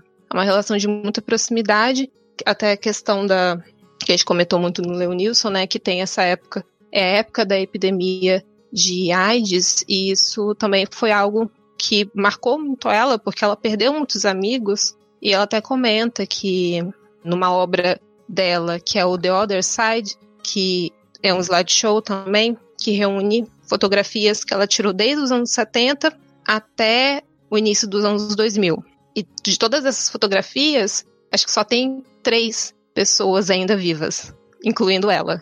Porque todas as outras faleceram e faleceram muito jovens, faleceram ali no, nos seus 30 anos por AIDS, por drogas, por violência.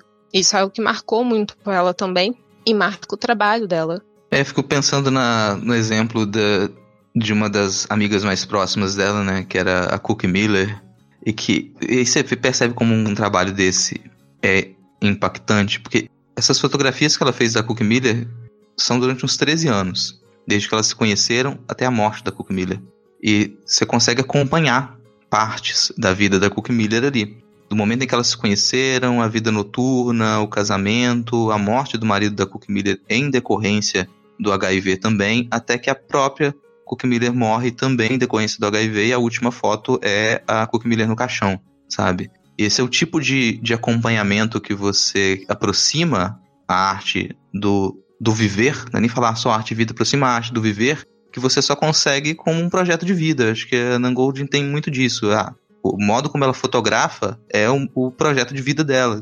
Sim, a Nan Goldin, ela não é acadêmica, nem nunca frequentou assim esses espaços acadêmicos. A formação dela em arte é realmente é fotografando o cotidiano.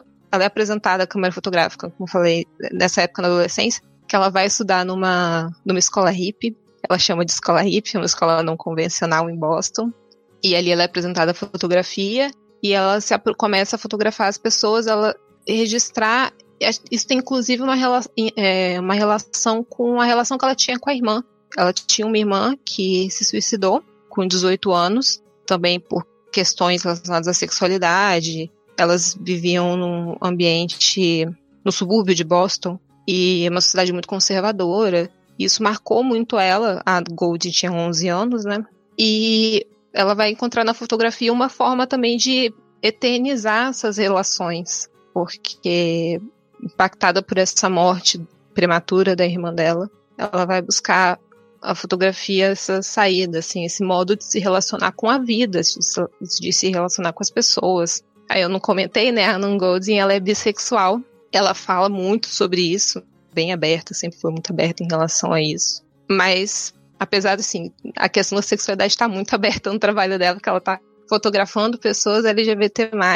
Esse é o tema das fotos dela. Mas em relação a ela ser bissexual, é uma coisa que na, dentro do, da graduação eu não lembro de alguém comentar, algum professor comentar. Tipo, tava lá o trabalho dela, falava do trabalho dela, fotógrafa importante na história da arte e tal, mas não o fato dela ser bissexual. Ela fotografava a cena, mas não lembro de, disso ser comentado, disso tá ali.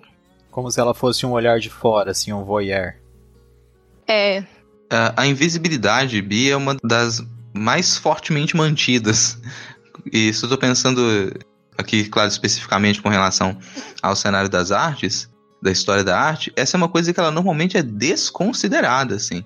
Porque vem em parte de se imaginar, ah, artistas vanguardistas são sempre super liberais com a sexualidade, tudo bem, então tá todo mundo ali dando e comendo para todo mundo, entendeu? E aí você simplesmente torna essas questões irrelevantes quando elas não são. Quando você imagina que todo artista que está ali envolvido em, vanguardi em vanguardismo é isso. Então pronto, já não vai se discutir mais. Eu sentia isso um pouco subliminarmente ali em meus professores na, na graduação, sabe? Peraí, ó, isso aqui, olha só, olha toda a liberdade sexual dos anos 60, 70 e 80, olha essas grandes festas aqui, e pronto. Isso aí já era suficiente para discutir. Como se o estado normal desses artistas vanguardistas é esse. E aí você passa a pressupor que não existe bissexualidade. É a sexualidade fluida que fala. eu olhando assim o trabalho da, da Nan, ela pega muito esse contexto do, do, do subúrbio, né, da, dessa vivência underground da, de Nova York. E dialoga muito com é, um, um cenário de resistência muito forte, né? No qual as drag queens vão começar a fazer parte. Porque quando a gente pensa em drag queen hoje em dia, a gente vai pensar em RuPaul's Drag Race, essa coisa mais que tá entrando no mainstream agora, né? Pablo Vittar e tal. Mas a história das drag queens está muito atrelada a, a, toda a questão da resistência, das vivências de ballroom, é, as famílias né, que existiam, principalmente nos Estados Unidos, que eram famílias que os homossexuais, né, as pessoas LGBTs, da comunidade LGBTQIA+, criavam né, essas redes de apoio e, ao meu ver, a Nan, por ela ter fugido de casa, ela acabou se inserindo dentro desse universo, né? Como uma pessoa bissexual, dentro dessa vivência de resistência na, nas periferias das grandes cidades. No caso aí, Nova York, né, que você falou, Alana. Ela é de Boston, né? Primeiro Boston, depois Nova York. Ela brinca, ela fala que o, a tarefa dela na casa, que são essas casas, né, das drag queens, que abrigavam os drag queens, a tarefa dela na casa era roubar as revistas de moda. E aí ela roubava as revistas de moda internacionais e tal, e fotografava as queens, falando que o sonho dela era ver as queens nas revistas de moda. Que hoje em dia até acontece, né? Você tem modelos transexuais, né? Começando ainda, né? A aparecer mais. Mas naquela época era algo impensável. E era realmente esse. Ela vivia nesse submundo, porque era um submundo. E muito marcado pela violência. E ela fala que depois, anos mais tarde, algumas pessoas desse mundo conseguiam arrumar empregos convencionais, né, coisas mais assim, trabalhar, muitos foram trabalhar sendo maquiadores ou cabeleireiros ou coisas assim, mas naquela época era basicamente o que tinha a prostituição, o que ainda acontece muito, né, para comunidade trans principalmente, mas naquela época era realmente a, praticamente a única solução, assim, não tinha para onde correr. E era um mundo muito violento. Ela relata casos de ter presenciado morte de, de drag queens, assim, na rua, e policiais assistirem não fazerem nada porque não tem valor nenhum. Enfim, de novo, acontece ainda hoje em dia. Mas naquele momento era mais complicado, ainda era o começo dessas discussões que hoje são mais intensas, né? Ah, até acho que o trabalho mais famoso da, da Nan que é um autorretrato, acho que traz né, um pouco dessa violência desse universo. Que é o retrato, se eu não me engano, é um mês depois, né? Um mês depois da agressão. Um mês depois de ter apanhado. É de 84 e ela sofreu uma agressão do até então parceiro dela. E quando eles estavam num hotel em Berlim, e a agressão foi tão forte, assim, que ela teve que fazer uma cirurgia depois. Ela realmente apanhou muito. E ela disse que ela tirou essa foto dela mesma para lembrar de nunca mais voltar para ele. Então, de novo, essa coisa muito. Eu tô tirando essa foto para mim, para eu me lembrar que eu não posso mais voltar para essa relação ou outras relações desse tipo. É, de novo, esse caráter é muito pessoal e, enfim. Mas não tem muito, muitos elementos na foto, né? É um, um autorretrato dela olhando diretamente para a câmera e ela tá com o olho esquerdo vermelho por causa do sangue e tem hematomas ao redor dos olhos. Ao mesmo tempo que ela tá com essas marcas fortes de agressão, ela tá com batom vermelho, tá com cabelo bem cuidado, tá usando brincos, um colar, enfim, tem essa, né, ela tá tipo bem cuidada, assim, maquiada, mas com essas agressões, assim, essas marcas fortes da, da agressão. É isso que é muito marcante para mim, sabia? Dela é o que você falou, né? É um lembrete para ela não voltar para aquela relação. É como se ela tivesse ali, se arrumou, se portou, né? Arrumou o cabelo, se maquiou, colocou ali joias e tal e retratou aquele momento para de certa forma lembrar quem ela é, sabe, enquanto mulher, enquanto indivíduo e também lembrar do que que o cara fez para ela, sabe? Acho que para mim passa muito dessas, dessas duas coisas assim. Cara, vai pra frente, levou essas pancadas, mas agora a gente não vai parar, não é esse infeliz que fez essa violência que vai me deter, sabe? Pelo menos me passa muito essa impressão, assim. Sim, sim, pra mim também. Eu gosto muito de comparar os, as fotografias que ela tira dela mesma e de casais e com as fotografias que ela tira das queens. Porque tem, tem muitas fotos da Anan que ela explora em algumas um certo erotismo, em outras é, aspectos sexuais mesmo, em outras situações violentas, como esse é o caso. Mas nas fotografias de Queens que ela tira dos anos 70 e 80, não é isso que ela apresenta. Parece que ela faz questão de apresentar aquelas Queens donas de si, tranquilas, preparadas para poder se, se montar, preparadas para ir para um baile, sabe? Dentro do carro, como se o mundo fosse diferente. Pelo que a Alana falou, né?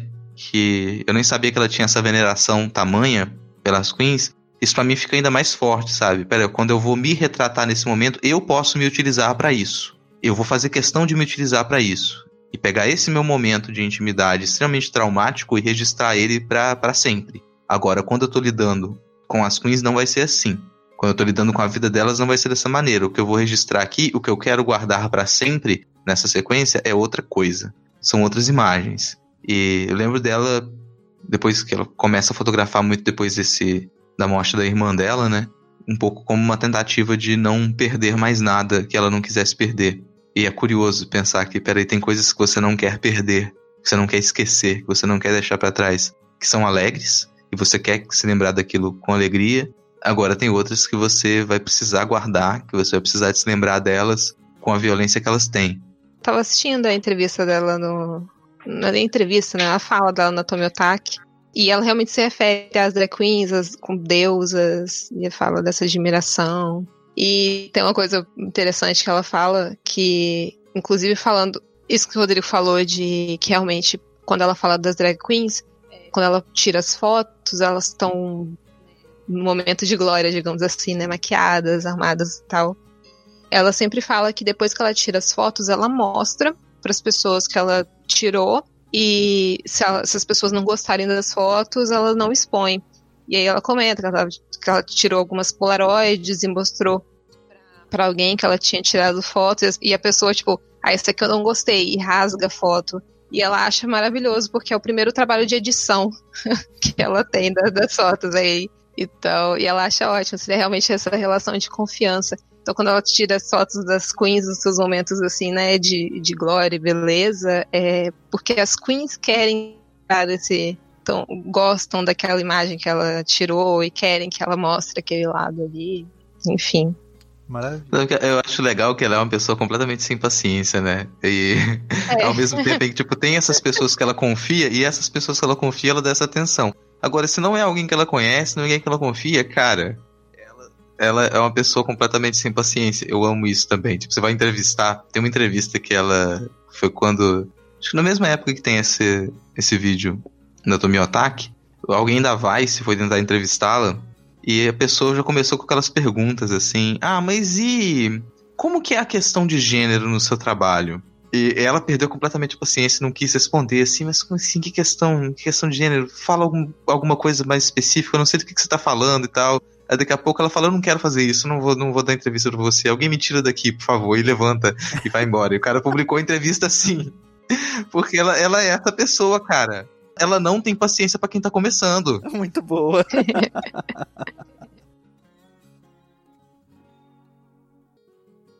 eu acho que há três pessoas ainda vivas desse slideshow. E eu sou uma delas. Mas eu tô velha agora, esse é o momento da minha vida em que eu esperaria que os meus amigos e comunidade estivessem morrendo. Mas nós estávamos na casa dos 30 quando essas pessoas morreram. E isso continua acontecendo. Por causa da AIDS, do vício, da depressão. Quando eu assisto esse slideshow, é mais como um memorial para mim. E eu acho que há apenas quatro pessoas que eu não conheço ali e é isso que eu quero dizer quando eu falo de conhecer as pessoas que eu fotografo. Eu conheci todas essas pessoas, a maioria delas profundamente. Algumas eram grandes artistas, como a segunda transexual que eu retratei. O trabalho dela era incrível e só foi reconhecido agora. Isso é tão triste, porque ela queria muito ser reconhecida em vida. E isso simplesmente não é justo, sabe? Esse é o ponto principal. Não é justo que tenhamos perdido nossa comunidade tão cedo. A maioria dessas pessoas que deveriam carregar a minha história estão mortas há décadas. Essas eram as deusas. Aquelas imagens em preto e branco, aquilo era antes de haver uma linguagem para isso. Elas todas eram apenas queens. Eu vivia como uma drag queen também. E eu também queria ser uma drag queen. Nunca me ocorreu naqueles anos todos que era um homem se vestindo de mulher. Nunca nem tinha pensado nisso. E alguém me falou depois de uns quatro anos morando com elas e caramba, eu fiquei chocada. Mais tarde, passaram a chamar de terceiro gênero. E pelo jeito era isso que eu estava vivendo. Não uma mulher que é um homem vestido de mulher. Eu vivia nesse terceiro gênero.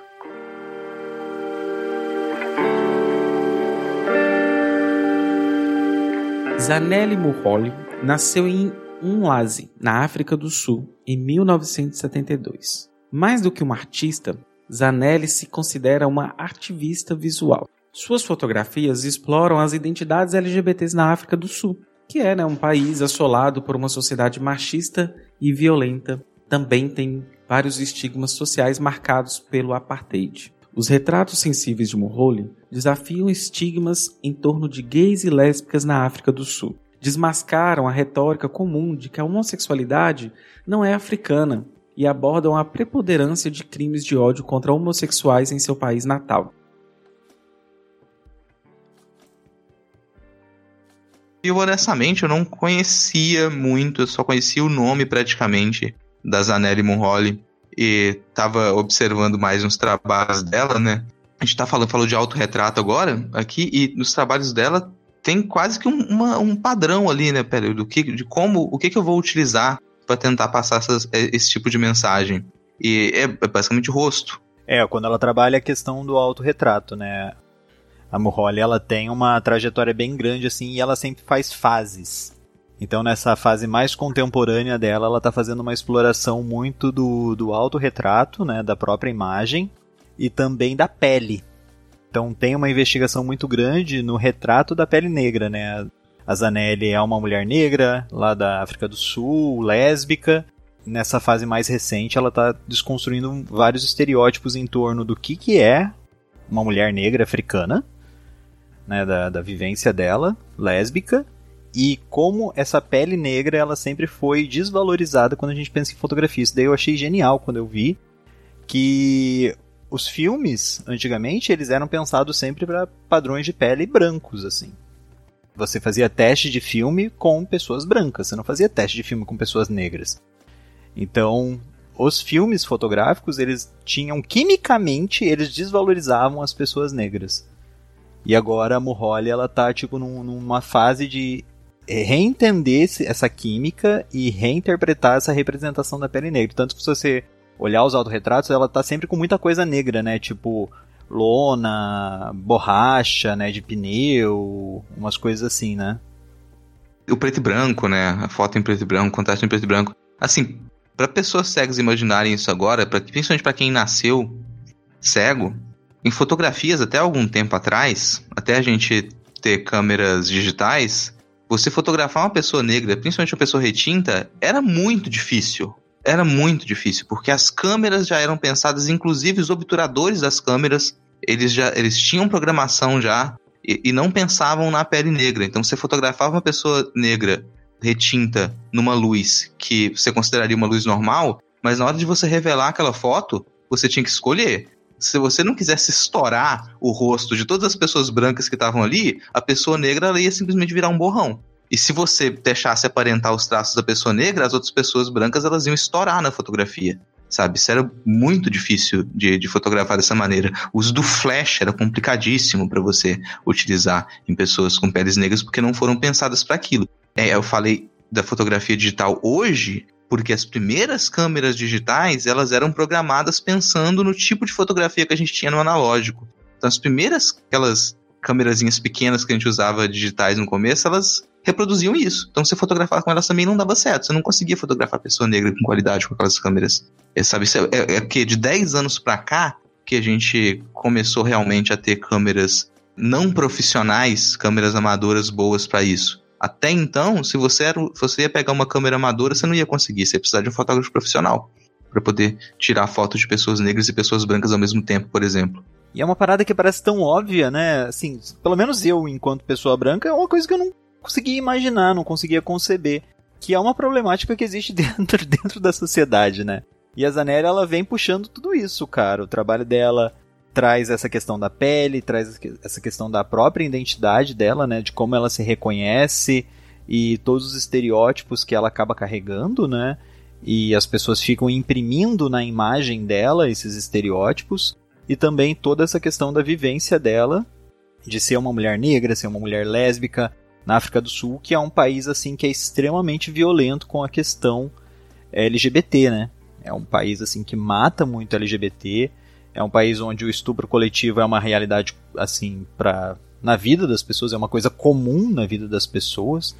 Então, trazer tudo isso é um, ela nem fala que ela é artista, né? A Zaneri ela se identifica como ativista visual, porque ela acha que o trabalho dela é muito mais pro lado do ativismo do que realmente uma produção estética. Apesar de ser, né, totalmente estético, apesar de ser totalmente artístico, mas ela prefere essa alcunha de ativista visual. Você conhecia o trabalho dela já, Alana? Não, não conhecia, fui conhecer agora por causa da pauta.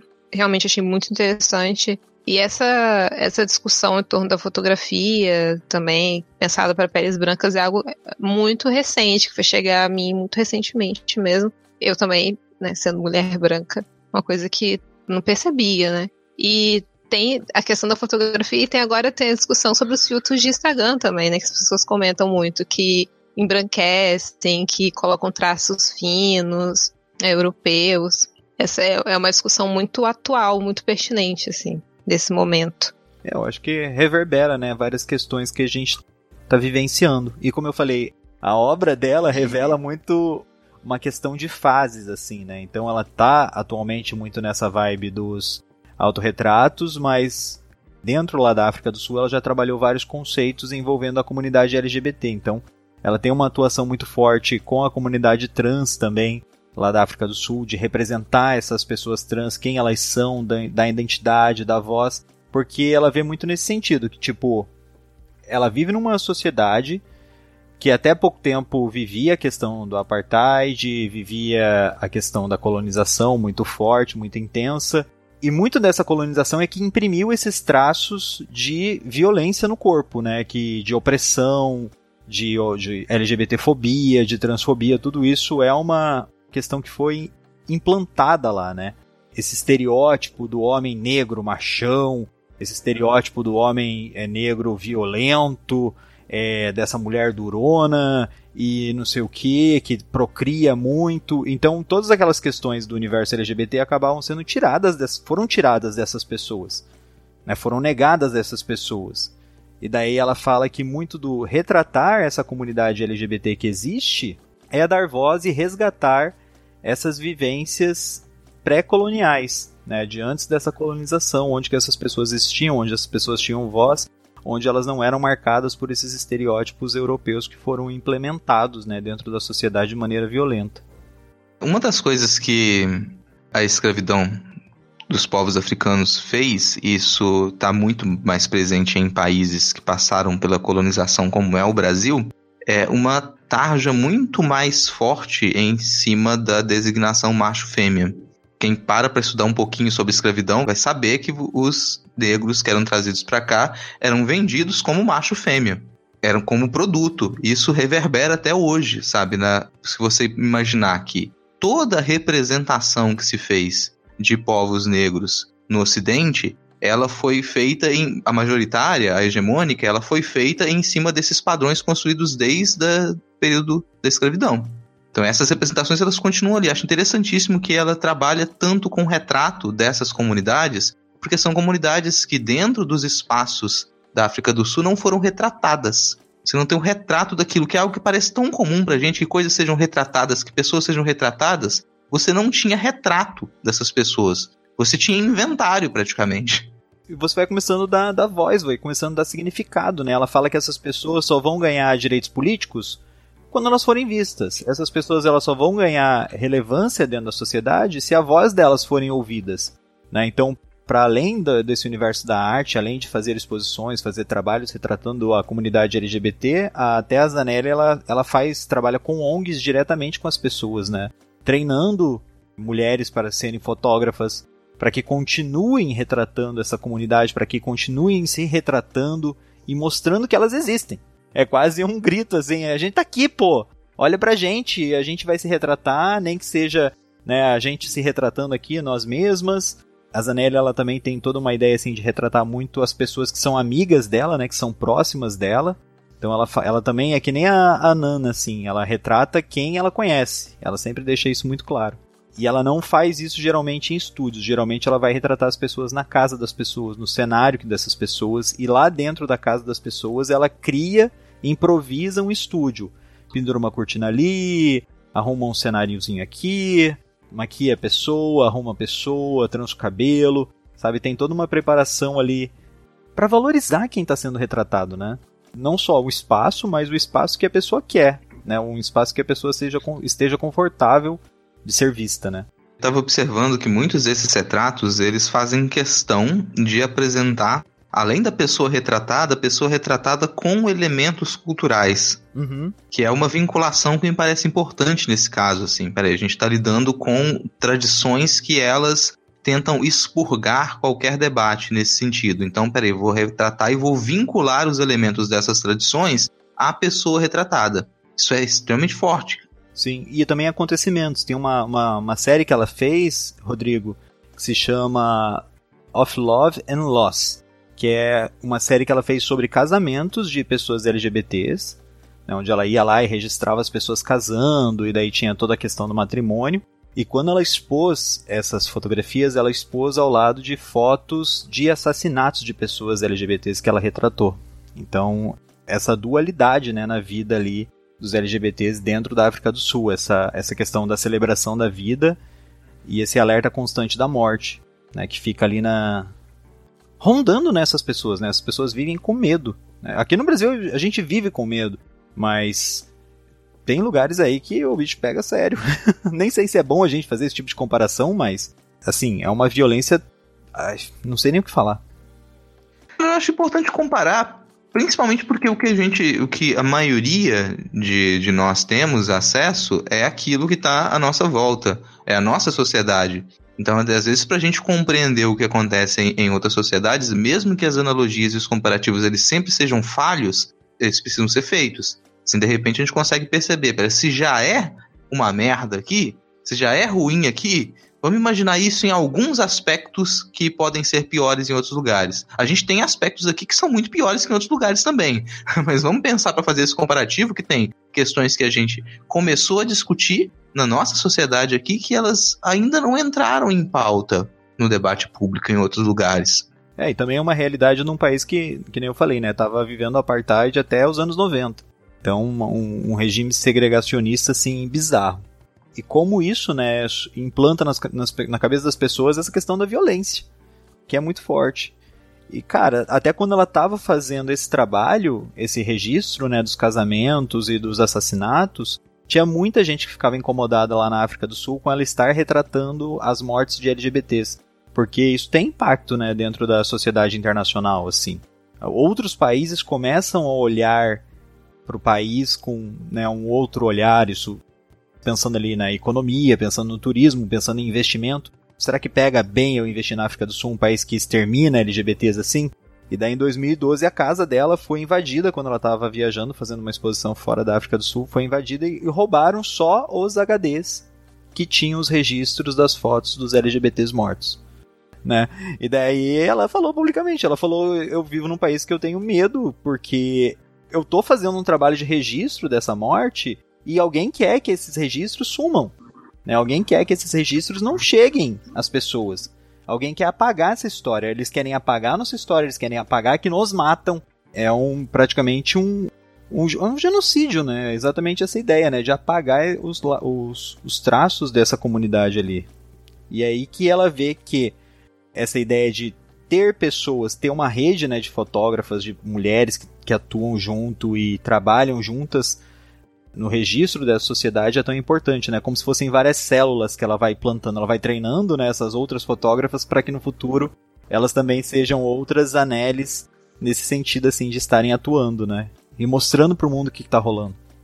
Não, isso mostra como que o, o, ativismo ele é fundamental dentro de qualquer Estado liberal. É isso que o Estado liberal faz. Ele não está realmente interessado em solucionar problemas voltados para as pessoas. Ele vai maquiar problemas, ele vai afastar problemas, ele vai eliminar problemas para poder agradar ao Deus mercado.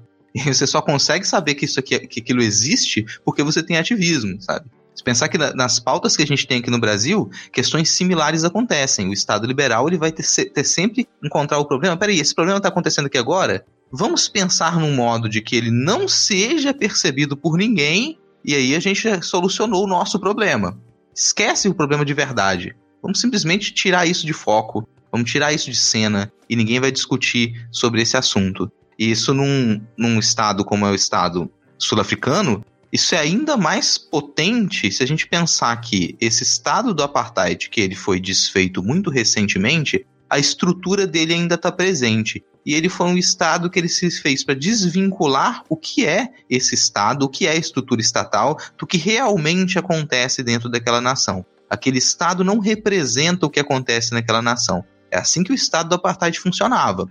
E essa estrutura que ainda está ali funcionando. Quando você começa a desfazer o estado do apartheid, você precisa vincular o que é esse estado com o que é essa nação, com as tradições que estão aqui, com os debates que, que acontecem, com as pessoas que aqui vivem. Para esse estado ele se manter dessa maneira, para ele se manter desvinculado, ele não pode permitir que essa nação exista. Ele não pode permitir que essas nações, que essas culturas existam. Esse é um atrito que ele está presente na África do Sul de forma mais nítida mas que ele não é algo muito distinto do que acontece aqui entre nós, sabe? De você fazer essa desvinculação. Não é à toa que a gente tem tão pouca identificação com o, o, nosso Estado. O Estado parece uma coisa fria, parece uma coisa distante, é só uma estrutura burocrática, é uma estrutura política distante da gente, porque ela não está vinculada diretamente às pessoas que aqui vivem. E isso porque, supostamente, o Brasil já teria rompido com essa situação de apartar há algum tempo.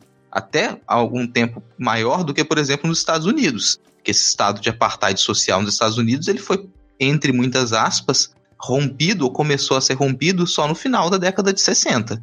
A gente já teria começado a romper isso um pouco antes e ainda é problemático pra gente. Daí as pessoas imaginarem onde isso aconteceu só no início da década de 90. Sim. É bizarro, assim, imaginar, né, esses contextos.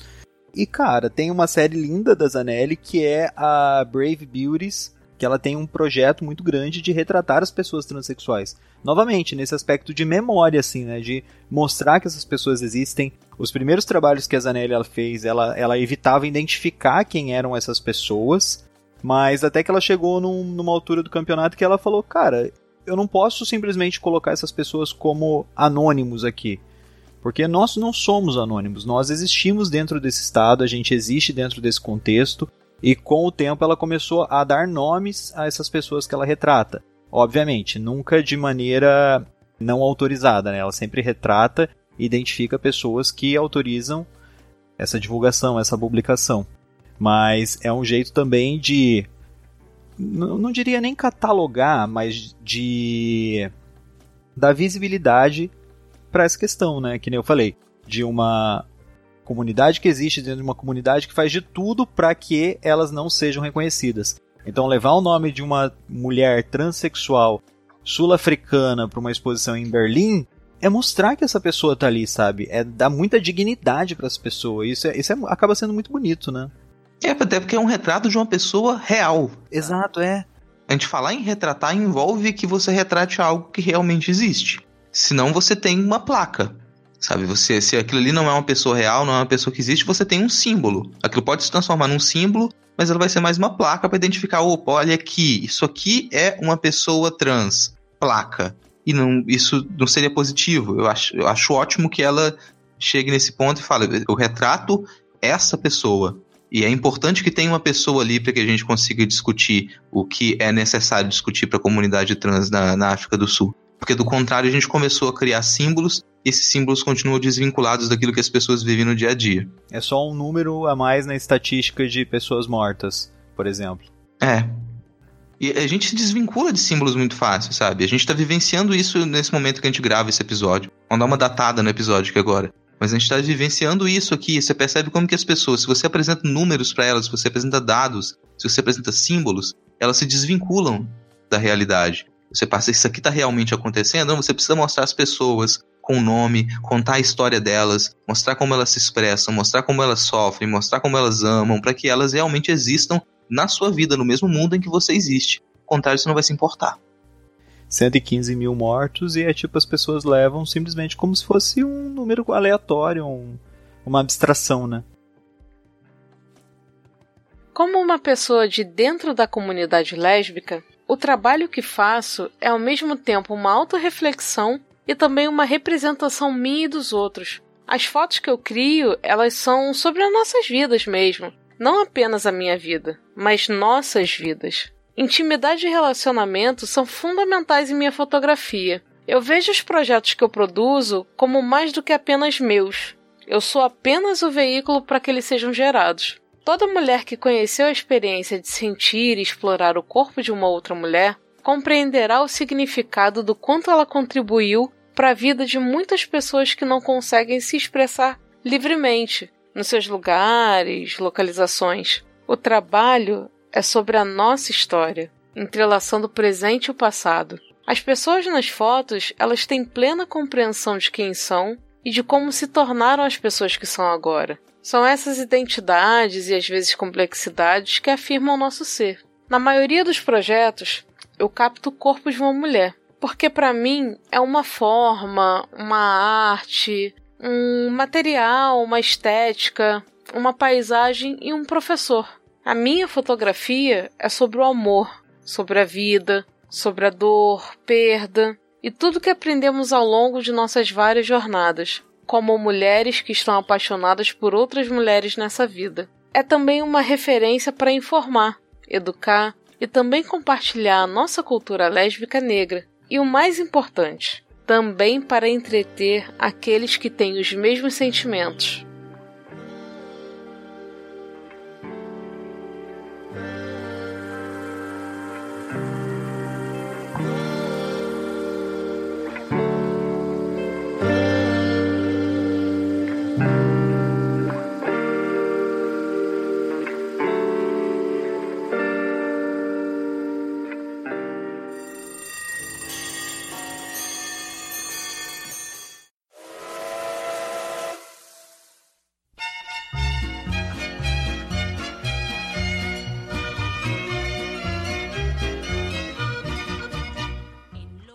Sabia que você pode apoiar a diversidade na podosfera? Se você conhece pessoas que participam de podcasts e são negras, LGBTs ou mulheres, use as hashtags Podosfera Preta, LGBT Podcasters e Mulheres Podcasters para divulgar os episódios do seu podcast preferido.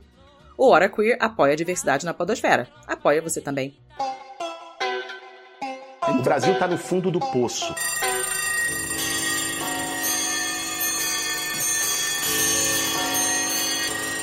O programa acabou, mas não sai daí. Você pode agora compartilhar o nosso programa. Olha só que legal. Marque a HoraQueer, tanto no Instagram quanto no Twitter. Você pode trocar ideia com a galera do HQ lá no Telegram. O nosso grupo é o t.me barra. Você pode estrelar a gente no iTunes, pode assinar o nosso feed e até mesmo contar para o coleguinha que nós estamos tanto no Spotify quanto no Deezer e em todos os outros agregadores. Não é só close, é lutar.